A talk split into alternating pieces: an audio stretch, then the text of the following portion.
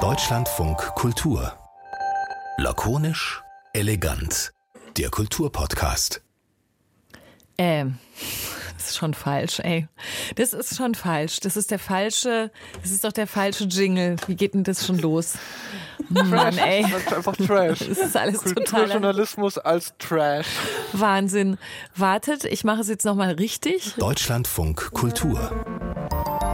Lakonisch, elegant meets 54 Books. Natürlich fängt dieser Podcast so an. Hallo, mein Name ist Christine Watti, denn einmal im Monat trifft euer Lieblingskulturpodcast eure Lieblings-Internet-Feuilleton schreibende, redaktionierende und tollste Leute von 54 Books.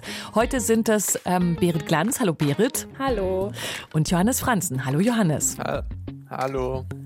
Das ist hier alles so ein bisschen ruckelig heute. Glaubt ihr, dass es an diesem Thema liegt, das wir besprechen? Weil wir treffen uns immerhin immer am letzten Donnerstag im Monat und reden über ein Thema, was was mit Büchern zu tun hat, aber manchmal auch einfach anscheinend mit Dingen, die nicht funktionieren oder die irgendwie überhaupt nicht richtig in Gang kommen, unästhetisch sind auch manchmal oder insgesamt einfach total trashig. War das alles richtig? Das habe ich so zusammengefasst, richtig gut zusammengefasst, was wir jetzt hier heute machen in diesem Podcast?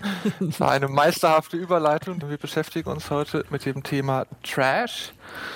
Und ähm, Trash ist hoffentlich nicht dieser Podcast, aber ähm, auf jeden Fall ein spannendes Thema. Wie seid ihr nochmal drauf gekommen eigentlich? Ich kann das gleich mal ähm, offenbaren. Es war überhaupt gar nicht meine Idee. Nee, es war eigentlich meine Idee. Und ich hatte auch eigentlich gesagt, ich würde gerne eine Folge zu Werwölfen, Billionären und Mafiabossen machen. Und dann äh, habt ihr mich entsetzt angeguckt und gesagt, lass uns doch was zu Trash machen.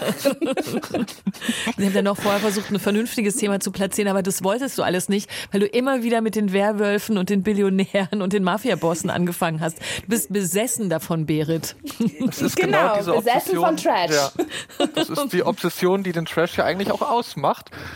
Und ähm, deshalb ist das Thema ja eigentlich auch so spannend, weil wir haben in unserem, sagen wir mal, in unserer ästhetischen Diät, also in der Kunst, ähm, die wir schauen, hören und, ähm, und lesen, vor allem auch lesen, damit beschäftigen wir uns hier eben so eine ganze Reihe von Dingen, die wir eigentlich, von denen wir eigentlich wissen, dass sie nicht gut sind oder von denen wir glauben, dass sie nicht gut sind. Und Trash ist ein Begriff, um das zu beschreiben. Ich habe vorhin mal im Internet auf Social Media die Follower gefragt, was sie so unter Trash verstehen. Da kam eine ganze Reihe, vor allem von Filmen über Nazi, Kung Fu, zu Pornografie und so weiter und so fort. Also es gibt quasi eine grundsätzliche Vorstellung davon, was diesen ästhetischen Müll ausmacht, warum er schlecht ist, aber eben auch, warum er gut ist. Und das ist das, was uns heute ja interessiert. Und es gibt äh, eine wichtige Abgrenzung, haben wir zumindest so besprochen, dass es jetzt nicht darum geht, dass wir das machen, was wir, glaube ich, auch schon mal gemacht haben, dass wir uns unsere heimlichen, verbotenen Leidenschaften äh, gestehen und so ein bisschen mit diesem Begriff des Guilty Pleasures agieren. Wobei das schon da auch drin liegt, würde ich ja schon sagen. Oder? Nee, nee es, geht, es, geht richtig, es geht richtig um Müll. Also um das, wovon alle wissen, dass es eigentlich richtig schlecht ist. Ich habe zum Beispiel neulich eine Gruppe kennengelernt, die schauen seit 23 Jahren einmal im Monat solche Actionfilme, die so D-Filme oder E-Filme, also wo halt so ein Held dann irgendwie die ganze Zeit Leute wegmessert. Und es ist allen klar, es ist totaler Müll, aber sie finden es total toll und machen das eben seit zwei Dekaden. Ich glaube, es ist gar nicht so viel Pleasure dabei. Also ich glaube, es, oder es ist irgendwie Pleasure, aber es ist wirklich auch die Freude daran, dass es halt so maximal müllig ist. Sehr gut. Also, wir haben, jetzt haben wir es versucht, ein bisschen zu definieren. Ich glaube, dass die Definitionsfrage uns bestimmt durch diesen Podcast begleitet und auch ein Format, das wir vor einiger Zeit quasi erfunden haben in diesem Podcast. Das funktioniert so. Wir haben alle drei ein Thema, ein Unterthema zum großen Überthema Trash mitgebracht und ähm, wissen voneinander wie immer nix und werden uns das präsentieren und dann darüber reden. Wir sind heute nur drei Leute, deswegen wird die übliche Redezeit von acht Minuten auf zehn Minuten erhöht. Wie findet ihr das? Sehr gut. Ich finde das total gut und ich würde auch so, dass wir, wir, wir wühlen jetzt unsere Themen so aus so einer Mülltonne, aus so einer Metallmülltonne. Ja, ich habe irgendwie, da- damit man so ein, wir, wir spielen ja gerne mit Geräuschen im Radio und auch jetzt im Podcast, habe ich ähm, zwei Geräusche mitgebracht, die unsere Redezeit begrenzen könnten. Und ihr könnt aussuchen, welches es denn sein soll. Das eine Geräusch ähm, hört sich so an. Super. Und das andere Geräusch ist dieses. Sie sind beide sehr gut. Ich kann mich nicht ich kann entscheiden. Mich nicht entscheiden. Ich auch, ich auch nicht. Ich auch nicht. Okay, dann werde ich. Wir nehmen das erste. Okay. Oder? Das, ja. das, wird, das wird hiermit ent, äh, entschieden und das bedeutet immer, wenn die zehn Minuten Redezeit für das eine Thema vorbei sind, dann ähm, wird auch dieses Geräusch erklingen und dann müssen wir sofort aufhören zu sprechen und es geht zum nächsten Trash-Thema. So, ich habe einfach schon beschlossen, weil ich bin ja hier auch an den Reglern, dass diesmal ich anfangen darf. Außerdem habe ich, also ist das okay, frage ich noch so rhetorisch, ist okay für euch? Mhm. Ja. ja, okay. So, die Zeit läuft. Ich habe was gelesen und auch ganz viel gehört. Und das hat damit zu tun, dass der Theatermacher René Polisch gestorben ist. Ähm, ja. Und mit 61 Jahren super plötzlich. Auch Menschen, die dem Theater vielleicht nicht so nahe stehen oder nicht aus dem Berliner Umfeld kommen, haben vielleicht schon mal von diesem aufregenden Theatermenschen gehört und von den vielen, vielen, ich glaube über 200 Stücken, die er geschrieben und inszeniert hat. Intendant der Volksbühne war er. Und es wird hier auch nicht zum Theaterpodcast, aber ich dachte, Polish und Trash, das ist doch, das gehört doch zusammen. Und habe ein Zitat gefunden. Das ist quasi mein literarischer Beitrag. Ich habe ein Zitat von René Polish gelesen, über das ich gerne mit euch reden äh, würde. Er sagte nämlich, ich, ähm, Polish, gehöre ja zu der Generation mit dieser auch zynischen Trash- oder Rezeptionsästhetik, sich Filme ansehen, die scheinbar scheiße sind und als misslungen angesehen werden und dann an ihnen etwas entdecken. Von dieser Generation wurden dann auch Flipper und Lassie zum ersten Mal in das Theater gebracht. Und das fand ich echt tatsächlich ein ganz, äh, eine ganz schöne Beschreibung dessen, was mit diesem Trash-Begriff äh, von ihm gemeint war und dass natürlich seine, seine Theaterstücke auch immer was damit zu tun haben, genau diese Trash-TV-Ästhetik mit auf die Bühne zu bringen und damit ja quasi auf eine Art zu veredeln und in einen Feuilleton-Kontext zu bringen. Das ist ja tatsächlich eins, ein Polish-Thema gewesen. Wir können uns aber, glaube ich, das rausklippen und wirklich darüber reden, weil wir, wenn wir über Trash reden, in der Literatur, im Fernsehen, schauen wir das ja auch aus einer gewissen Perspektive an, als dass wir es als ästhetischen oder inhaltlichen Müll in Anführungsstrichen ähm, bezeichnen. Und das würde ich so gerne mitbringen in diesen Podcast. Also wir müssen jetzt keine Theateranalyse rund um René Polish ähm, hier darreichen, aber ich glaube, dass also sein überraschender Tod, das Thema Trash und dieser Kulturpodcast auch auf eine Art was zu tun haben, was eben, was wir eigentlich damit meinen und was auch Trash und Hochkultur miteinander zu tun haben könnte oder warum wir überhaupt auf dieses Thema gekommen sind und wie wir es anders anschauen, glaube ich, als die Leute, die den sogenannten Trash ähm, weiß ich nicht, undifferenziert konsumieren und sich auch nicht über die Bezeichnung irgendeinen Gedanken machen würden. So, was sagt ihr dazu? Findet ihr das sehr weit hergeholt? Denkt ihr, naja, sie kommt aus der aktuellen Kultur, was soll sie auch machen? Natürlich bringt sie hier verschiedene Themen zusammen. Oder könnt ihr das ein bisschen nachvollziehen? Nee, ich verstehe das total und ich glaube, das passt auch, weil ich sagen würde, wahrscheinlich seit so 20, 30 Jahren wird ja so Trash ironisiert ne? und dann in so einen hochkulturellen Kontext gestellt oder ähm, Trash wird zur Inspiration für dann eben preiswürdige Filme. Ich meine, Quentin Tarantino arbeitet, glaube ich, nur so. Ne? Mhm. Ähm, bei Polish ist es ja auch. Ähm, anders als Guilty Pleasure zeigt ja irgendwie diese Aufwertung von Trash, dass man sich eben nicht mehr dafür schämt, dass man eben irgendwelche Actionflicks guckt oder Flipper oder Billionäre, Werwölfe und Mafiabosse. Ähm, was mich aber tatsächlich interessiert an Trash ist eben genau nicht das Aufgreifen und das Überführen in neues Kunstwerk, sondern mich interessiert wirklich der Trash. Also ich möchte gerne in der Mülltonne sitzen und nicht sozusagen die Mülltonne auf eine Volksbühne gestellt sehen. Ich finde es ich find's total einleuchtend, auch auf dieses Zitat zurückzugehen, aber wie Berit gerade gesagt hat, ist es ja so, dass ähm, das Trash, dadurch, dass er da geadelt wird, also quasi eigentlich ja verändert wird in seiner Gestaltungsweise, eigentlich dann schon kein Trash mehr ist. Das ist ja eine Entwicklung, die noch weiter zurückgeht, nämlich eigentlich auch auf den Camp-Diskurs. Also seit den 60er Jahren, da ist dann Susan Sonntags Essay Notes on Camp zu nennen. Und da geht es eben darum, dass Kitsch zum Beispiel etwas wird, das durch die ironisierte, die coole, die subversive Rezeption dann ähm, selber wieder zur Kunst wird. Damit ist aber natürlich nicht Omas Gartenzwerg gemeint. Der bleibt einfach Kitsch und Trash. Ähm, sondern man muss schon was mit dem Trash machen, um ihn zur Kunst zu machen und damit auch vom schlechten Gewissen zu bereinigen. Und ich habe das Gefühl, dieses schlechte Gewissen existiert schon immer noch. Also zum Beispiel, wenn man dann sagt, das ist jetzt kein literarisches Beispiel, aber man guckt dann äh, Dschungelcamp zum Beispiel ironisch oder kulturwissenschaftlich. Oder man liest danach dann die Feuilleton-Kritik. Ich habe das Gefühl, es hat so ein bisschen nachgelassen, weil sich herausgestellt hat, dass das einfach nur ein Alibi ist, also das Trash-Alibi eigentlich. Aber ich denke, dass diese, diese Sache immer noch existiert. Also dieses schlechte Gewissen und dann der Versuch sozusagen durch künstlerische Nobilitierung daraus was zu machen, was es dann gar nicht mehr ist. Ja, also das, ich würde das auch sagen, also dass es und dass es deswegen ja auch eben die, eine Frage der Perspektive ist, wie man auf dieses sogenannte Trash-Thema oder was man da, was man als Trash identifiziert. Ich habe, ähm, das ist allerdings schon zehn Jahre her oder so, da hat Rolf Schneider, Schriftsteller, im mhm. Radio das nochmal definiert und hat gesagt, Trash-Filme und Trash-Belletristik wühlen lustvoll im ästhetischen Abfall, so wie Berit es auch gerne machen würde.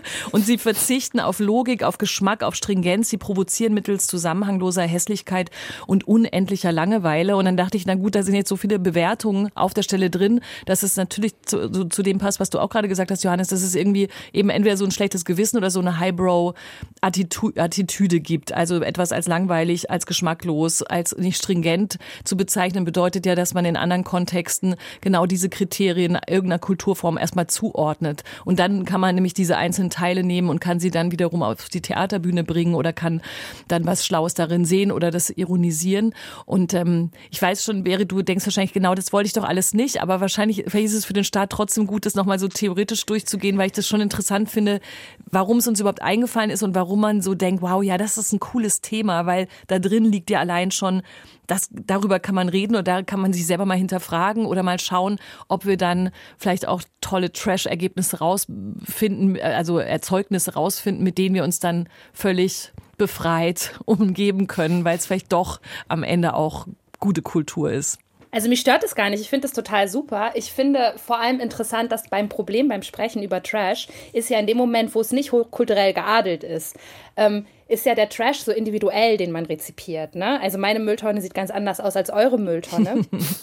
Und das hat so ein bisschen, ja, das, das, aber das hat ja das Problem, dass, das haben wir ja auch bei dem vorbereitenden Gespräch gemerkt, dass es ganz schwer ist, einen gemeinsamen äh, Basis zu finden, auf der man dann miteinander über diese Dinge sprechen kann. Weil eben ja ihr zum Beispiel, das werden wir ja wahrscheinlich bei den anderen Themen auch sehen, wer kennt eigentlich was, wie viel Zeit verbringt man damit, was zu beschreiben, damit die anderen überhaupt verstehen, was man da so in seiner Tonne hat. Ja, und vor allem vielleicht nur ein Satz dazwischen schnell, weil wir ja trotzdem behaupten, wir reden über viele Dinge mit, mit Büchern und ich habe, jetzt komme ich mit diesem Theatermacher-Zitat an und wir reden über die Theaterbühne und die, das bezieht sich auf Filme und TV-Serien und so weiter. Und in der Vorbereitung, wenn ich mit Leuten darüber geredet habe, es kamen auf jeden Fall sehr viele Menschen auch immer an mit, ja, ich kann nicht, dazu könnte ich jetzt nichts sagen, weil eigentlich gucke ich nur solche Dinge. Deswegen bin ich auch gespannt, wie weit wir überhaupt in alle Kulturbereiche dann gleich reinschauen, was in welcher Mülltonne rumliegt. Bei mir liegt ansonsten wirklich viel viel, ähm, weiß ich nicht, Fernsehstoff drin rum. Aber dazu kommen wir bestimmt später mit meinen besten Ich glaube, es ist auch beim Fernsehen mehr akzeptiert zu sagen, ja, das stimmt. ist Trash. Ne? Also ich meine, es wäre jetzt ja total wild, wenn jetzt gleich die Tonne aufgeht und ich sage dann, mein Trash-Thema ist Daniel Kehlmann. Ja. Das ist super wertend. Worauf das ja, wo, worauf das ja verweist, ist, dass es eine, in der Medientheorie des Trashes tatsächlich eine, eine, eine, ja, so eine Hierarchie der Trash-Fähigkeit eigentlich gibt. Ist ja schon interessant, dass uns quasi sofort Fernsehen einfällt, Film auch, und dann bei Literatur fängt man aber an, so nachzudenken. Und das liegt natürlich daran, dass wir irgendwie da vielleicht diese Trennung auch stärker machen und uns mhm. auch sozusagen als Rezipientin weniger eingestehen, das zu dürfen. Also ich glaube, es geht um die Frage, was darf man eigentlich, was darf man sich eingestehen, ähm, wo ist sozusagen dieses Dürfen dann in Anführungszeichen verboten. Das klingt jetzt komisch, aber ich glaube, bei Literatur ist quasi das Trash dürfen auf eine andere Art reglementiert als jetzt in Bezug auf äh, TV, wo ja quasi dieser Trash-Verdacht eigentlich schon immer mitgeschleppt wird. Also quasi so ein Grundverdacht eigentlich existiert, dass TV Trash ist. Ja. Das ist ja eigentlich erst seit dem sogenannten Quality TV irgendwie äh, aufgehoben worden und das allein ist ja schon interessant. Niemand würde ja von Quality Literature sprechen. Aber deshalb gibt es vielleicht auch nicht so viel Trash. Das erzählt halt echt auch alles ganz schön viel über unseren äh, Umgang mit äh, verschiedenen ja, Kategorien, oder? Also auch in diesem Polish-Umfeld. ich war das letzte, was ich gesehen habe von ihm, Glauben an die Möglichkeit der völligen Erneuerung der Welt im Friedrichstadtpalast. Habe ich später mal gelesen, dass diese Mischung aus aus ähm, dem Theater und der Revue und so weiter stand, glaube ich, bei Spiegel, dass das so eine Bastardkunstform geworden ist, was da alles zusammengetan war. Und dann dachte ich so, also es war total wertschätzend gemeint am Ende, aber da dachte ich, ja, guck mal, wie wir uns alle einen abstrampeln mit was, was eigentlich überhaupt ist. Ne? Also so. Und deswegen muss jetzt. Oh, oh, ja, da bin richtig der oh. Müll. Bastardkunst und Müll. ja, ja, genau. Ich glaube, es hat wirklich ja damit zu tun, wie wir was benennen eigentlich und womit wir uns schwer tun. Deswegen kommen wir jetzt zur nächsten ähm, Trash-Grundlage äh, für unseren Diskurs natürlich. Und das kommt. Diskurs ist Trash. Ja, genau, das ist auch mega Trash. Podcasts eigentlich auch, aber naja. Ähm, Berit, ich finde, du bist an der Reihe. Ja. Warte mal kurz. Äh, bist du bereit? Soll ich schon auf Start drücken? Ja, jetzt bin ich bereit. Super. Geht los. Ähm, also, mein Thema, was, seid ihr noch da? Ja. Wir sind ja. da. Okay, es gab, gab gerade so ein kurzes Knacken. Es dachte, okay, jetzt bin ich alleine in meiner Tonne. Also, der Deckel ist zu. Ich, ich, ich habe jetzt das Thema mitgebracht, von dem ich schon die ganze Zeit spreche. Ähm, und zwar äh, Werwölfe, Billionäre und Mafiabosse. Ähm, es geht tatsächlich darum, ich muss, ich muss glaube ich, jetzt ein bisschen ausholen, damit man überhaupt versteht, worum es, ja, wovon ich eigentlich die ganze Zeit rede. Also es gibt etwas, das nennt sich Chinese Web Novels. Das ist in China total beliebt, schon seit über einer Dekade. Das sind so Soap Opera Stories in tausend Folgen. So, dieser Hype wurde dann übersetzt, da haben große Unternehmen wie TikTok zum Beispiel reinbezahlt, ähm, dass diese Geschichten auf Englisch übertragen worden sind. Die sind jetzt im englischsprachigen Markt total beliebt und man liest das in so Apps und die heißen zum Beispiel Dreamy, Fizzo, Redict, Reddish und so weiter. Man kauft da Credits und man schaltet sich dann immer ein neues Kapitel dieser Webnovels frei. Ähm, das ist so groß, dass auch Kindle, also der Amazon ist auch dabei. Es ist eine Plattform, die nennt sich Kindle Vella. Das ist also ein Wachstumsmarkt. Da werden wirklich, da wird richtig viel Geld umgesetzt und es gibt eben diese Geschichten, die einfach für ewig, also ewig fortlaufen. Und wovon handeln diese Geschichten? Also wenn man da einmal reingeschaut hat, dann sind die Social Media Feeds komplett belastet. Man kriegt dann immer nur noch Werbung für diese Geschichten. ähm, und es gibt so Themenblöcke, Werwölfe, Billionäre, Mafiabosse. Ich habe Titelbeispiele mitgebracht, zum Beispiel The Billionaire CEO's Runaway Wife oder Married on Paper nice. to the Billionaire oder sehr gut auch Pregnant After Rejected by My Alpha. ähm, oh. oh Gott, ja, das ist ein ganz beliebtes Thema. Und ich, ich kriege eben diese Werbung auf Facebook oder so und dann steht da diese Geschichte und ich denke dann immer, ah scheiße, schon wieder so eine Webnovel. Fang an zu lesen und dann so nach so 20 Zeilen denke ich, ja Mann, scheiße, wie geht denn das jetzt weiter? Die ist ja schwanger von ihrem Alpha. und, also, und dann will ich das irgendwie weiter. Ja, genau, rejected by her Alpha. Die haben also alle so ein bisschen ähnliches Thema. Also es ist immer so krasse Rachegeschichten, hässliches Endline und dann so ein Arc, wo man dann irgendwie so ganz toll wird. Ähm, ganz viel Traumaplot. Also diese Figuren leiden wirklich auf einem Level, das kann man sich gar nicht vorstellen. Und es, ist, es gibt so ganz viel so Mating, also so eine animalische Liebe miteinander. Das habe ich mitgebracht gemacht und das ist jetzt sozusagen das Trash-Thema, was ich vorstelle. Ich wollte fragen, habt ihr schon mal sowas gelesen?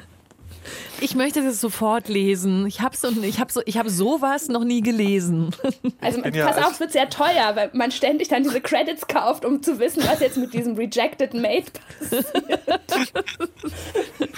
Johannes, hängst du da auch drin? Ich bin, ich bin leider also ich als, als Forscher, als Literaturwissenschaftler habe ich mich damit schon beschäftigt. Als Leser selbst bin ich aber irgendwie damit nicht so richtig warm geworden, was wahrscheinlich an meiner dann doch irgendwie klassischen Sozialisation liegt. Aber ich erinnere mich zum Beispiel noch, dass ich damals... Harter Diss von der Seite. Total. als, als Doktor kenne ich das, aber wegen meiner Sozialisation... Deswegen trauen sich äh, Leute nicht über ihren Müll zu reden. Genau deshalb. Das möchte ich auch grade, unterstützen, diese Beobachtung. Gerade wollte ich Berit loben und sagen, dass ich mich zum Beispiel mal rein vertieft hat, als Berit einen ziemlich äh, guten Artikel bei Zeit Online über äh, Corona-Porn geschrieben hat. Daran kann ich nur erinnern, das habe ich mir dann angeschaut und äh, das fand ich schon faszinierend. Aber in diesem ganzen Bereich habe ich nochmal drüber nachgedacht, wie interessant es ist, dass das ja eigentlich sehr billig zu produzieren ist, im Gegensatz zu zum Beispiel einer, einer tatsächlichen TV-Soap und dass trotzdem dieser Trash-Diskurs vor allem eben sich auf dieses, also auf, auf, auf Fernsehen äh, bezieht und gar nicht so sehr auf Literatur, wo Literatur doch eigentlich historisch gesehen das ultimative Trash-Medium ist, weil ja im Endeffekt jeder, der quasi schreiben kann und einen Stift in der Hand hat, sich hinsetzen kann und das rausballern kann. Und so war das auch seit spätestens Ende des 18. Jahrhunderts. Und da gibt es auch einen ganzen Diskurs, der dann aber aufgehört hat, als Literatur dann zum quasi kanonischen Hochkulturmedium geworden ist. Aber jetzt kommt es wieder und das finde ich ziemlich gut. Also in diesen ganzen Apps, Wattpad zum Beispiel ja auch, wo man dann so. Ja, aber bei Wattpad äh, ist schon der Unterschied, dass die da kein Geld verdienen. Ne? Also das Interessante an sowas wie Dreamy ist ja, dass die Leute wirklich richtig Geld in die Hand nehmen, um halt Stimmt, halt freizukaufen, ja. neue Kapitel. Und ich habe das mal, ich habe das ja mal durchgezogen bei einer Werwolf-Geschichte bis Kapitel 63 oder so, hatte ich keinen Bock mehr. Und das war wirklich, also wir reden hier von 500 Kapiteln oder so, ich konnte dann einfach nicht mehr, weil es mir einfach zu teuer war. Ich dachte, nee, ich gebe jetzt nicht 30 Euro für diesen Rejected Mate aus. Möchtest du nicht für die Kunst anderer Menschen bezahlen? Da sitzen Leute in ihren Literaturmanufakturen und schreiben sich die Finger wund und äh Das ist ja tatsächlich die dunkle Seite dieser Geschichte, weil da gibt es eine krasse Industrie und das sind halt Menschen, mhm. die vor allem Englisch als Zweit- oder Drittsprache haben haben. Und die knallen halt wirklich am Fließband diese Geschichten raus. Krass. Diese Geschichten müssen aber, wenn sie auf Englisch erscheinen, in einem westlichen Milieu spielen. Also es werden auch klassische chinesische Webnovels dann einfach nach New York verschoben oder so. Und die verdienen relativ wenig an ihren Texten tatsächlich. Ähm, das ist mhm. sozusagen so ein bisschen das, was traurig ist. Auf der anderen Seite verdienen natürlich Autoren an einem einzelnen verkauften Buch auch nicht so wahnsinnig viel. Also man ist dann immer so ganz entsetzt, weil das ist ja Clickwork und so, aber ich meine auch der Literaturbetrieb zahlt ja nicht wahnsinnig viel pro Buch. Ähm, aber man merkt eben an diesen Texten, und deswegen finde ich, dass das Trash-Label so passt. Die sind super schnell produziert. Es gibt so Leitfäden, ne? also How to Write a Werewolf Novel. Und dann wird so gesagt, wie man das aufbauen muss. Und da sind unglaublich viele Fehler drin. Mhm. Und das finde ich so interessant, weil ich lese das und denke, oh Mann, ey, hier sind also wahnsinnig viele Schreibfehler. Das ist halt einfach ganz, ganz schnell produziert. Und manchmal merkt man dann eben auch, wenn Englisch nicht Muttersprache ist, stimmt auch irgendwas mal so ein bisschen nicht. Aber man liest es irgendwie trotzdem weiter, weil man halt so krass in diesen Plot reingehuckt wird, dass man halt wirklich unbedingt wissen will, was mit dieser extrem traumatisierten, geschlagenen äh, Hauptperson passiert und ob sie nicht am Ende dann doch irgendwie on top ist. So, kennt ihr das, dass man so weitergucken muss, obwohl man merkt, es ist eigentlich totaler Müll, ja. aber man will unbedingt wissen, ja, wie es ausgeht.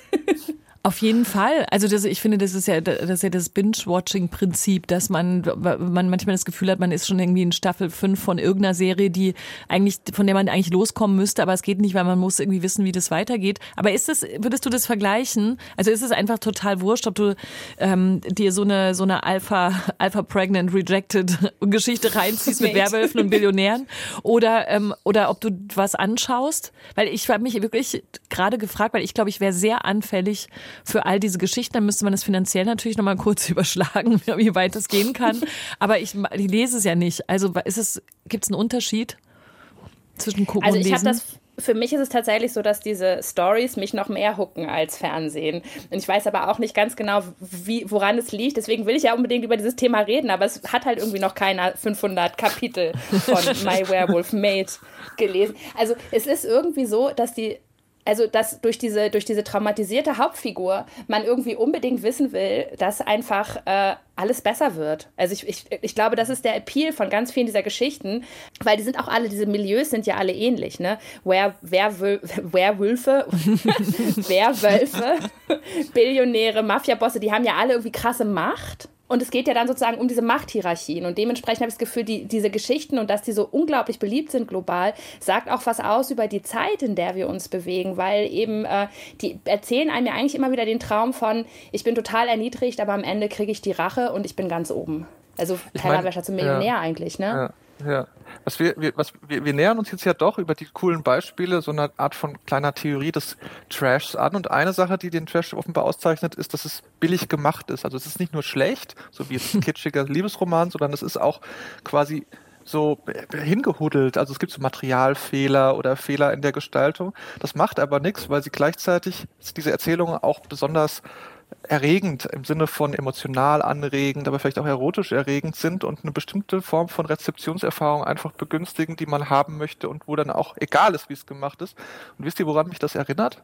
An nee. Pornografie, oder? ja. Das sind doch quasi, also die, der, der ultimative Trash vielleicht, sozusagen die ästhetische Ursuppe, aus der Trash entsteht oder auf die man immer, die immer zurückführen kann, ist ja doch dann wahrscheinlich eigentlich Pornografie, wo man ja auch sagen könnte, für die meisten Rezipientinnen ist wahrscheinlich gar nicht so wichtig. Wie die, Hand, ob die Handlung quasi, stimmig ist. Ob die Handlung stimmig ist oder ob das jetzt quasi schön gefilmt ist, äh, ob da jetzt, weiß ich nicht, ein sehr Cinematograph von Scorsese hinter der Kamera steht aber ich glaube, das, das verweist einfach darauf, dass, dass die Rezeption von Kunst eben auch das ist und vielleicht vor allem das. Das muss man sich ja dann auch immer, die, die Frage da, muss auch immer stellen. Und es ist bei diesen Geschichten auch total entscheidend, dass da natürlich äh, Sex eine Riesenrolle spielt. Ne? Also mhm. das ist Fifty Shades of Grey all over again. Ja, aber ich wollte also gerade sagen. Eigentlich, ja. Genau, man kommt in diesen Webnovels eigentlich bis Kapitel 2 und dann muss es halt irgendwann auch schon losgehen. Also man hat auch nicht die Arbeit, die man bei einem Buch hätte, dass man irgendwie ein halbes Buch gelesen haben muss, sondern es ballert schon ziemlich schnell. Aber das ist, das, gerade ich habe gerade noch mit mehreren Menschen darüber gesprochen und allen fiel auch Fifty Shades of Grey ein, als sozusagen das Trash-Format, wo alle schon mal irgendwas mindestens damit zu tun haben oder es eindeutig als Trash ähm, identifizieren würden. Und dann ging es nämlich dabei auch darum, dass man damals, wann kam denn Fifty Shades of Grey? War zehn Jahre noch mehr, 15 Jahre? Ich weiß es überhaupt nicht mehr genau. Aber dass da ja noch die Frage war, wie lese ich das denn eigentlich in mhm. der Bahn und so weiter. Und dass die, äh, der Trash-Genuss, den du jetzt natürlich schilderst, Berit, ist ja schon richtig fast forward, weil das kriegt ja auch gar kein Mensch mit ob du das jetzt gerade liest oder nicht. Naja, also. Oh. Entschuldigung. Das, das war ein bisschen. ja, total. Das war auch ein bisschen gemein, weil ich das jetzt an mich dran geklebt habe, weil wir waren schon zehn Sekunden drüber und dann dachte ich, ich muss es jetzt machen, aber das ist natürlich total unfair. Ich habe ehrlich gesagt, und deswegen darfst du jetzt deinen Satz noch sagen, weil den müssen wir jetzt hinterher schieben, weil das ist wirklich eine wichtige Frage, wo, wie also, man das eigentlich konsumiert und was der, was es für ein Unterschied ist, ob du dir das irgendwie digital reinziehst oder früher noch mit einem anderen falschen Buchumschlag. Also, also ich habe ja ein Smartphone, aber ich habe tatsächlich neulich im Flugzeug auch gedacht, ey, also The Billionaire CEO's Runaway Wife kann ich jetzt hier irgendwie auch nicht lesen. Nachher guckt mein Sitznachbar da drauf und denkt, was ist denn das? Das ist auch lustig, dass man das, dass man das hat, oder? Als würde man ständig, als würde man auch sonst in irgendwelchen Zügen sitzen und andere Leute, also man würde ja nicht mehr tun, als zu denken, ah, interessant, krass, ach so. Also was, ich lese schon total mit. Sobald ein Bildschirm da ist, lese ich alles mit. Wenn jemand neben mir Kindle ja. liest, lese ich nur noch das Buch vom Nachbarn. Aber deswegen, es gibt solche Folien, die kann man aufs Handy tun, dann kann man diagonal nicht reingucken und dann ist man alleine mit Pregnant After Rejected bei My Alpha. Das ist sehr gut. Ist auch ein Service-Podcast, Leute. So, genau. Johannes, da sind wir jetzt aber gespannt, was jetzt kommt von dir. Du bist nämlich dran mit These Thema 3, ja. Trash. Ja, das Problem ist ja, dass, äh, dass, dass in diesem Podcast Konfession und äh, Analyse sich immer so verbinden. Man muss ja immer irgendwie auch so ein bisschen sich, äh, sich entblößen. Aber das werde ich jetzt trotzdem tun. Und zwar habe ich nochmal überlegt, was noch eine weitere Aspekt von Trash sein könnte. Und mir ist eingefallen, dass eine Freundin von uns, auch 54 Books Autorin, nämlich die Kulturwissenschaftlerin Christina Dongowski, mal von Mancore gesprochen hat. So im Sinne von Hardcore, Mancore. Und ähm, da habe ich mir überlegt, das ist nämlich, also gemeint ist damit alle möglichen Formen von Erzählungen, die das dramatische Potenzial toxischer Männlichkeit in den Mittelpunkt stellen. Der einsame, gebrochene Detektiv, der ehrenhafte Soldat, der gegen die Welt kämpft, der Polizist, der seine eigenen Regeln hat. Und sowas zieht mich leider, muss ich zugeben, in meiner Freizeit magisch an. also von Buch Bahnhofsbuchhandlungsklassikern wie Tom Clancy bis zu der ultra brutalen Haut drauf Serie Reacher, die letztens Jahr ein mega Erfolg war, habe ich das alles weg, weggesuchtet.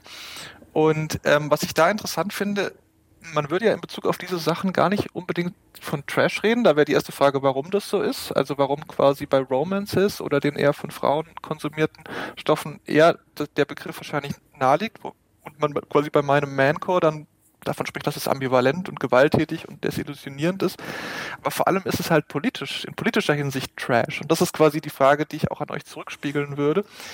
Wenn man weiß, dass es quasi politisch eigentlich fragwürdig ist, diese Serien und diese Bücher zu lesen, die eben eine spezifische Form von Männlichkeit eigentlich auch glorifizieren, mhm. aber trotzdem mega Spaß dran hat. da muss ich mich wirklich auch selbst befragen, weil politisch bin ich damit überhaupt nicht einverstanden. Was ist das für eine Form von Trash? Oder kennt ihr das, könnt ihr das verstehen? Kennt ihr das irgendwie auch? Also ich, ich kenne es nicht. Ich habe gerade überlegt, weil das die Dinge, die ich unter die Überschrift Trash einordnen würde, mit denen ich mich beschäftige, was dann tatsächlich eher so Serien und solche Sachen sind, die sind dann wenn dann, wenn sie fragwürdig sind, dann auf der Rollenbilderverteilungsebene. Also dann ja. müsste ich, da, da könnte ich mich an vielen Stellen fragen, wieso gucke ich mir denn was wirklich wahnsinnig Unmodernes, Unfortschrittliches an oder warum schaue ich mir, weiß ich nicht, irgendwelchen Liebesschnulz, Ärzte, die Leben retten, aber wo auch klar ist, wie die, wie, weiß ich nicht, wie Rollen verteilt sind und so weiter. Warum gucke ich mir sowas an, obwohl ich ja eigentlich in so einer Welt gar nicht leben würde? Aber dass es richtig politisch fragwürdig wird, das kenne ich nicht, aber ich kenne das lustigerweise. Ich habe, das ist wirklich, da sind wir jetzt ja so nicht ganz ausgeglichen hier besetzt, aber ich habe nämlich tatsächlich aus der Beobachtung anderer Menschen schon das Gefühl, als wäre das wie so eine, eine Genderfrage, als gäbe es nämlich ja wirklich das, was du gerade beschreibst und ähm, also auch eben so Stoffe, wo man wirklich denkt, hä, was sind das jetzt irgendwie für Macker Superhelden-Erzählungen oder eben tatsächlich so ein bisschen fragwürdige ähm, Kontexte, in denen die Geschichten spielen. Und als gäbe es das vielleicht wirklich in der weiblich gelesenen und männlich gelesenen Welt unterschiedlich, worauf man sich dann trashmäßig einlässt. Auf Erotik, auf irgendwie komische Rollenbilder oder tatsächlich auf krasse, brutale, politisch inkorrekte Erzählungen. Das ist jetzt aber, das kann ich gar nicht, ich kann das natürlich nicht beantworten, weil ich habe ja schon gestanden, mich interessiert dann nur irgendwie auf einer anderen Ebene was Überkommenes. Berit? Ja, dich interessieren Ärzte, da müssen Ärzte. wir schon eigentlich nochmal drauf eingehen. Aber ähm,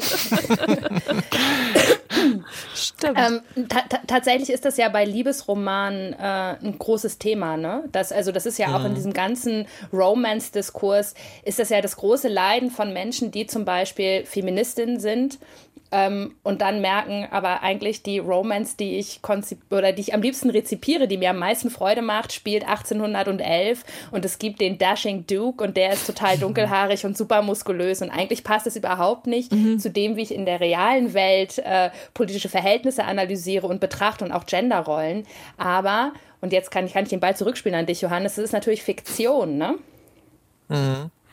Ja, gut. Ja, einer, einerseits ist es Fiktion, aber ähm, gleichzeitig wird ja dieser ganze Fiktions diese ganze Fiktionssache auch mit so einer Paranoia belegt, nicht einer, also einer nicht unbegründeten Paranoia, dass Leute eben gar kein richtiges Fiktionsverständnis haben. Also ich gehe natürlich davon aus, dass alles, was ich aus dem Giftschrank hole, von mir auch zivilisiert und aufgeklärt konsumiert wird, ohne dass es quasi Residuen von toxischer Männlichkeit bei mir bleiben, wenn ich quasi mir mit Freude angeschaut habe, wie Reacher irgendwelchen Leuten die Beine bricht. Ähm, aber bei anderen vermutet man ja schon, dass da vielleicht was übrig bleibt, dass das vielleicht die Leute doch irgendwie auf eine affirmative Art und Weise schauen, konsumieren, lesen, die dann am Ende dazu führt, dass man selber auch so sein möchte. Ähm, und das finde ich schon ein interessantes und kompliziertes Problem. Ich meine, Berit, du hattest auf diesen Romance-Diskurs hingewiesen, der ist ja eigentlich nicht so, wirklich nicht so unähnlich. Es gibt ja dieses berühmte Buch von Janice Redway, so ein Klassiker der Literatursoziologie, Reading the Romance. Schlimmstes Cover aller Zeiten, aber super Buch. und äh, die, die hat sich so einen Lesekreis angeschaut in den 70er Jahren von Frauen, die die Romances lesen und ist selber sozusagen aus so einer akademischen Perspektive total zwiegespalten zwischen, oh Gott, die Genderpolitik dieser Romane und auch die Sexual Politics dieser Romane ist furchtbar, aber das Lesen selbst hat vielleicht was Emanzipatives und man will ja quasi das auch nicht verurteilen. Aber das finde ich, das finde ich eben spannend. Ist es eigentlich nicht auch so ein bisschen so ähnlich wie bei dem, was wir über True Crime ähm, schon mal hier, glaube ich, auch festgestellt haben oder natürlich an vielen anderen Stellen solcher Diskurse, dass man natürlich sich damit beschäftigt, weil man weiß, ob sie in auch in der Fiktion das bin ich nicht mehr oder das habe ich schon längst mhm. verstanden, dass es so nicht läuft. Hier bin ich, kann ich mich äh, über die Person, der ich da folge, gerade erheben und weiß ja, wie es besser läuft und dann gewinne ich daraus so eine Art von Entspannung, weil ich weiß ja, wie das, wie das eigentlich richtig ist oder woran ich mich auf jeden Fall hier nicht orientieren muss und daraus zieht man dann selber so eine bisschen wohlfeile, aber doch auch ähm, erhabene Position und die ist unangreifbar und damit dann auch entspannt. Wisst ihr, was ich meine? Ist das so vielleicht? Ja, dass das, dass das Trash-Label einen so ein bisschen entlastet von der politischen Verantwortung. Genau. Ähm, ich ich glaube, es ist aber gar nicht so, weil ich glaube, man rezipiert es eben gar nicht so. Oder ich meine, also dass ich, ich gehe jetzt eben wieder zu Romance oder CEOs Runaway Wife oder so. Ich, es ist ja nicht so, dass ich das dann lese in dem Moment und dann die ganze Zeit auf so einer Metaebene stecke und denke, ah ja, also das ist wirklich schlecht geschrieben, das mache ich schon viel besser. Sondern mir geht es ja knallhart wirklich nur um den Plot und ich glaube, das ist wahrscheinlich, wenn Johannes sich gerne anschaut, wie Leuten die Beine gebrochen werden oder die Fingernägel rausgezogen. In dem Moment denkt er ja wahrscheinlich auch nicht, oh Gott sei Dank, dass ich so ein zivilisierter neuer Mann bin, sondern Aber hast du zeigst, die, ich denke tatsächlich, zeigst diesem Schurken endlich Selbstjustiz, die der Staat konnte hier nicht durchgreifen, aber jetzt tut's dieser Typ. aber es kommt ja auch immer darauf an, wie nah einem diese Figuren kommen, oder? Also ich kenne schon aus so äh, aus aus meinen Trash ähm, Binge Watching Erfahrungen in diesem Fall, dass ich manchmal das Bedürfnis habe, jemand anderem davon zu erzählen, was Person XY jetzt schon wieder gemacht hat, was ich völlig albern finde. Also so das und also man natürlich muss man sich daran nicht dauernd selbst vergewissern, dass man sein Leben so toll im Griff hat, aber dass man doch auf irgendeiner Ebene was damit macht. Mhm. Ja, es hat auf jeden Fall immer mal wieder, finde ich, diesen Moment, wo man dann halt, also wo es so absurd wird, dass man über sich selber lachen muss. Das sind dann so Momente, wo ich dann halt irgendwie so Screenshots von irgendwelchen Texten in Chatgruppen teile, weil ich es einfach so lustig finde, dass ich denke, okay, jetzt, ist, jetzt bin ich auch aus dem Plot raus, jetzt muss ich erstmal darüber lachen, was ich hier gerade rezipiere. Ich glaube, das gehört auch zu Trash dazu, dass man eben immer diese Schwankbewegung hat, dass man teilweise so ganz begeistert eben dabei ist und dann aber irgendwie fünf Minuten später das Bedürfnis hat, sich über die total perverse Inszenierung von Männlichkeit irgendwie mit Freunden auszutauschen mhm. oder so. Vielleicht könnte man auch sagen, es gibt eine öffentliche und eine private Rezeption von Trash und die private ist doch vielleicht für einen Moment tatsächlich auch einfach ehrlich mhm. und äh, auch ehrlich begeistert und lässt sich quasi auf diese pornografischen Elemente auch vollständig ein. Aber in dem Moment, wo man anfängt drüber zu reden, kommt dieses spöttische Moment ins Spiel, das ja auch ein wichtiger Bestandteil von Rezeption ist. Also das gemeinsame Freuen über den Epic Fail zum Beispiel. Ähm, so funktionieren ja so Filme wie The Room. Das ist ja so ein Film, der dafür berühmt ist, schlecht zu sein und den man dann aber auch zusammenschauen muss und dann sich quasi drüber lustig macht und das macht dann Spaß. Das ist aber natürlich nochmal eine ganz andere Rezeption als diese ja, Geheime, die man dann mit, wo man danach dann schlechtes Gewissen hat vielleicht. Und was ähm, macht ihr jetzt, wenn ihr, wenn wir das jetzt alles, also wenn wir diese Erkenntnisse zusammen jetzt gewürfelt haben, macht es das alles jetzt einfacher für euch, auch im Privatbereich mit, mit Trash umzugehen und darüber zu sprechen? Also ich, ich, ich hoffe halt, dass ihr jetzt irgendwie sowas wie Dreamy oder so googelt und dann auf Facebook. Oh, ah, da, hm, das, ah. ja. Du darfst, aber ich finde, das dürfen wir jetzt mit rüberziehen, noch den Satz. Also du möchtest, dass alle mitmachen bei, mit dir und Trash ja, konsumieren? Ja, und dann mit mir endlich über den CEO-Billionär reden. Nee, ähm, ich, es ist, glaube ich, schon interessant, weil nämlich der nächste Schritt, und da ist es vielleicht, da kann man das dann drauf enden, ist, dass äh, diese Webnovels gerade in so Mini-Soap-Operas überführt werden und TikTok überlaufen. Also, dass dieses, und jetzt sind halt die, in den Werbungen sieht man dann jetzt immer so Männer in so schwarzen Anzügen, die dann halt irgendwie so einer Frau hinter, also so ganz trashy, also richtig, richtig so Telenovela-trashy. Ähm, und das werden wir immer mehr in unseren Feeds sehen. Das bedeutet, sich das mal anzugucken, Chinese Web Novels, ist vielleicht ganz lohnenswert, wenn man dann versteht, was Millionen von Menschen rezipieren und viel Geld in die Hand nehmen. Ja, vor allem hier, äh, ich habe vorne mal geguckt, Platz 1 auf der aktuellen Spiegel-Bestsellerliste ist The Serpent and the Wings of Night. Kennt ihr das? Vampire, ja, das ist, das ist Hunger Games mit Vampiren. Ah, okay. Ich kenne alles, was. Es ist, es ist eine, eine Serie voller dramatischer Action, grandioser Twist und einer starken Heldin mit großen Gefühlen. New ja, Adult ist, Romantasy.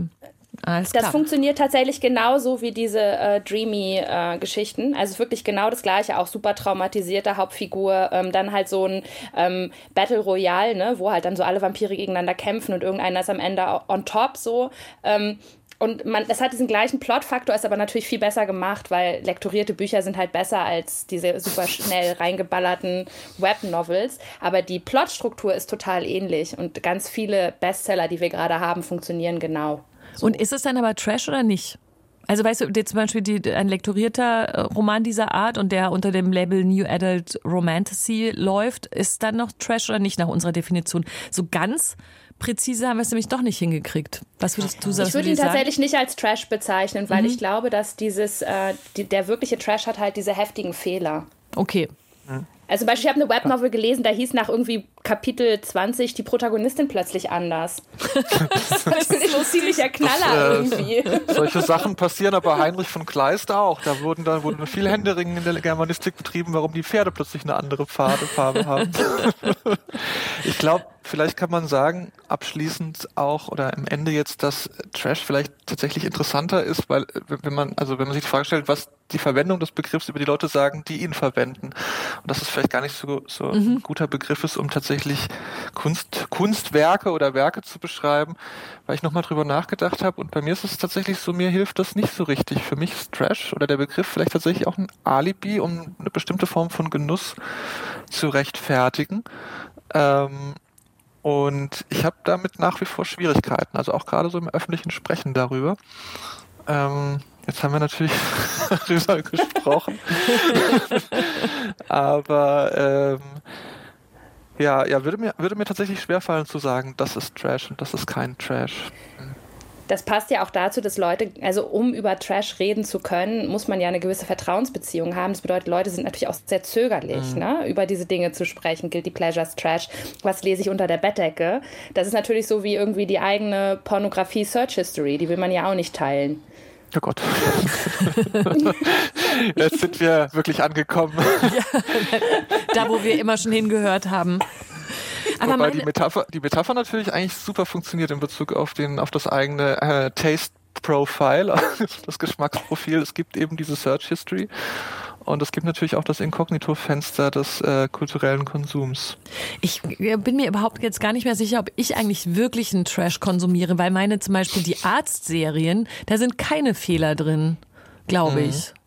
Ich glaube, ich bin, ich glaube, ich bin da noch gar nicht, wo ihr seid in, am Grund eurer Mülltonnen. Ich glaube, grundsätzlich läuft es bei mir nämlich noch ganz gut. Ich bin noch außerhalb der Tonne anscheinend unterwegs. Ich habe aber auch irgendwie, ich habe das, wir hatten irgendwie auch jetzt ein paar Mal irgendwie schon in lakonisch elegant Anja Rützel zu Gast, die ihr auch als mhm. Trash-TV-Kolumnistin vom Spiegel zum Beispiel kennt und eine tolle Podcasterin ist und so. Und ich weiß echt noch jedes Mal, dass sie, dass ich so absolute Vorbehalte hatte, wenn ich gesagt habe, ja, irgendwie so, jemand schreibt Kolumnen über Trash-TV, weil ich ich mir jedes Mal vorkam wie so eine Feuilleton-Person, die irgendwie so einen großen Markt einfach gleich mal abräumt, indem sie dieses, äh, dieses ähm, naserümpfende Trash-Wort über einen ganzen Fernsehbereich drüber legt. Also ich bin anscheinend ein bisschen verklemmt in Sachen Trash, muss ich mal sagen. Ich weiß immer noch nicht ganz genau, immer noch nicht, ob es eben auch so einen elitären Beigeschmack hat und ob es vielleicht nicht so eine Definition genau braucht. Das finde ich richtig, was, was, was wir hier rausgefunden haben. Aber ähm, anscheinend, es kann immer noch sein, dass ich gar nicht ganz genau weiß, was es da alles zu entdecken gibt. Und wie. Ich bin halt gar nicht verklemmt und zwinge euch ständig diese Themen das auf. Stimmt ne? Ich glaube, das ist tatsächlich, weil ich einfach diese, diese, weißt du, der Waschbär, der so unten in der Tonne sitzt und so hochguckt, während er so den, das Maul in so einer alten Bananenschale hat. Das bin halt ich. Und ich habe gerade so ein bisschen mal den Tonnendeckel angehoben und schaue vorsichtig genau. rein. So, was gibt's denn hier? Okay, aber ich komme ich komm zu dir in die Tonne, Beri. Du hast mich auf jeden Fall überzeugt und ich, ich, ich, wir müssen echt mal, vielleicht kriegen wir das ja hin, dass wir mal irgendwann doch gleichzeitig über 500 Kapitel vom Werwolf-Roman dann sprechen können. So richtig wie, im, wie als Rezension. Sehr gut. Die, ja, oder wir schreiben ein. Das habe ich auch schon ja. gesagt. Wir, wir schreiben einfach mal einen gemeinsam. Ja. Die, die wichtigste Frage, die ich eigentlich zum Abschluss habe, ist, ist, die, hat dieser, ist dieser Waschbär ein einsamer Polizist, der Verbrechen aufdeckt und Leuten äh, die Beine bricht? Das ist die beste Abschlussfrage. Finde ich auch. Johannes und Berit, es war mir eine Freude. Ja. Ebenfalls, ebenfalls. Sehr gut. Dann wollen wir uns dann wiedersehen. Wir können uns ja auch mal persönlich treffen, zum Beispiel auf der Buchmesse, zumindest in Teilen. Also ich glaube, wir treffen uns nicht alle gleichzeitig, aber wenn ihr wollt, könnten wir zum Beispiel eine Folge lakonisch elegant und 54 Books von der Leipziger Buchmesse machen im März. Na? Das machen das wir auf jeden super. Fall. Das wäre doch super. Sehr gut. Und da, ey, die Trash-Folge hätten wir da einfach vor Ort machen sollen. Mitten auf der Buchmesse. Das wäre vielleicht lustiger gewesen. Und alle Leute gucken einen an, während man sagt, ich habe halt diese Pregnant Runaway ja. CEO, CEO Billionaire. Hm? Genau, genau so. Aber gut, dann machen wir was anderes, was, was da hinpasst oder was eben genau da auch nicht hinpasst. Ich freue mich auf jeden Fall auf euch und ich möchte mich bedanken für alle, die zugehört haben. Das möchtet ihr sicherlich auch. Vielen Dank. Vielen Dank und bis sehr bald. Halt, stopp, warte mal ganz kurz. Ich will noch ganz kurz was sagen. Ist wichtig, noch nicht abschalten. Es sind zwei wirklich schöne Programmhinweise, die ich da noch habe, die euch aber nur weiterbringen können im Leben. Ich gehe noch mal kurz zurück zum Anfang dieses Podcasts. Da habe ich ja über René Polesch gesprochen, den Intendanten der Berliner Volksbühne, der so überraschend im Alter von 61 Jahren gestorben ist. Und ihr findet viel zu ihm in unserem Programm von Deutschlandfunk Kultur. Sucht es einfach in der DLF Audiothek oder auf deutschlandfunkkultur.de.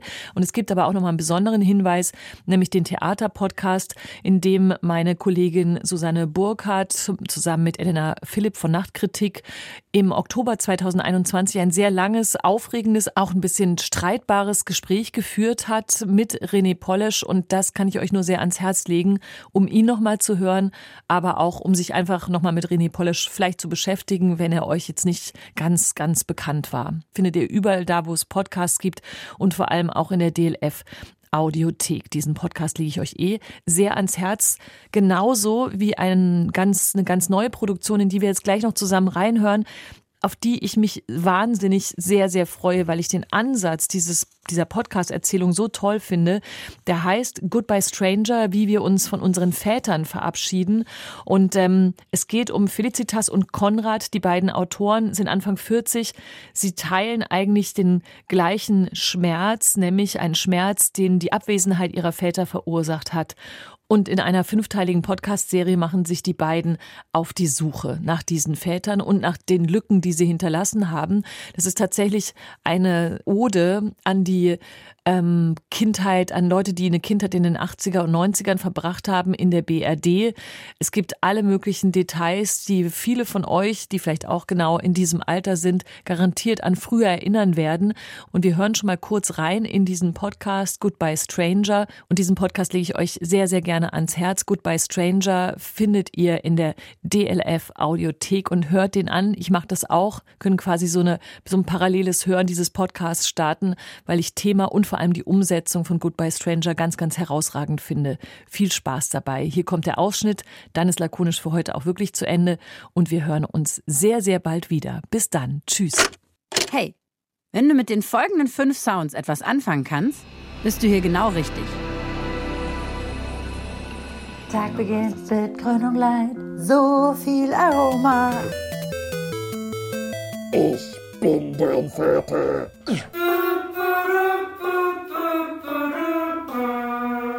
Na, klingelt's? Wusste ich's doch. Und wahrscheinlich bist du auch in den 80er oder 90er Jahren in der BRD aufgewachsen. Wie mein Kumpel Konrad und ich. Ach du Christi, Mann.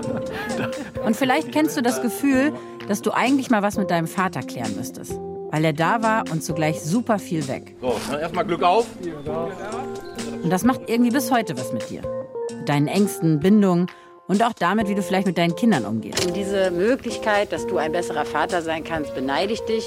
Aber ich kann es ja immer noch verkacken. Konrad und ich finden, dass die Zeit reif ist, sich das mal genauer anzugucken. Und das machen wir in unserem Podcast Goodbye Stranger. Wir reisen mit euch zurück in die Zeit, an die Orte und Stationen unserer Kindheit und versuchen, diese Lücke namens Vater zu schließen.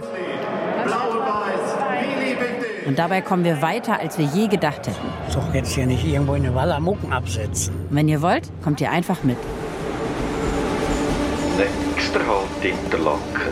Also irgendwie 20 Jahre sich selbst zu erzählen, ja, pff, der Ja, also will halt nicht, dann will ich halt auch nicht. Das so leicht ist es halt einfach nicht. Ich weiß doch, dass mein Vater dement ist. Und trotzdem bin ich beleidigt, weil er den schönsten Tag, den wir seit langem miteinander erlebt haben, vergessen hat? Oh Gott. Wer bist du eigentlich? Wer bist du eigentlich? Ich glaube, ich habe mich auch noch zu viel verbissen. Goodbye Stranger.